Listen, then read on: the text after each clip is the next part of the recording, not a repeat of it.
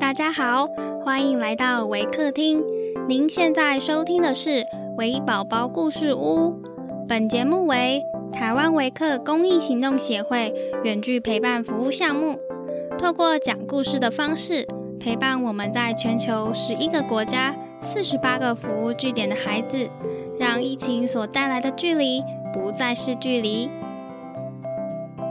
本集节目由谭爷爷赞助支持。亲爱的听众，我是 Mr. Eirik。今天要讲的故事是《The Rose and the Butterfly》and the Quack-Toad。本故事将以英语进行。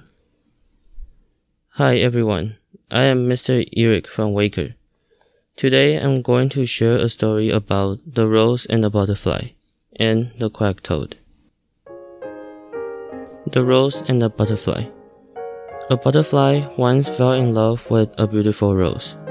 The rose was not indifferent, for the butterfly's wings were powdered in a charming pattern of gold and silver. And so, when he fluttered near and told how he loved her, she blushed rosily and said yes. After much pretty lovemaking and many whispered vows of constancy, the butterfly took a tender leave of her sweetheart. But alas, it was a long time before he came back to her. Is this your constancy? she exclaimed tearfully. It is ages since you went away, and all the time you have been carrying on all sorts of flowers. I saw you kiss Miss Geranium, and you fluttered around Miss Mignonette until Honey Bee chased you away. I wish he had stung you. Constancy, laughed the butterfly. I had no sooner left you than I saw Zephyr kissing you. You carried on scandalously with Mr. Bumblebee, and you made eyes with at every single bud you could see. You can't expect any constancy from me. Do not expect constancy in others if you have none yourself. The Quack Toad. An old toad once informed all his neighbors that he was a learned doctor. In fact, he could cure anything. The fox heard the news and hurried to see the toad.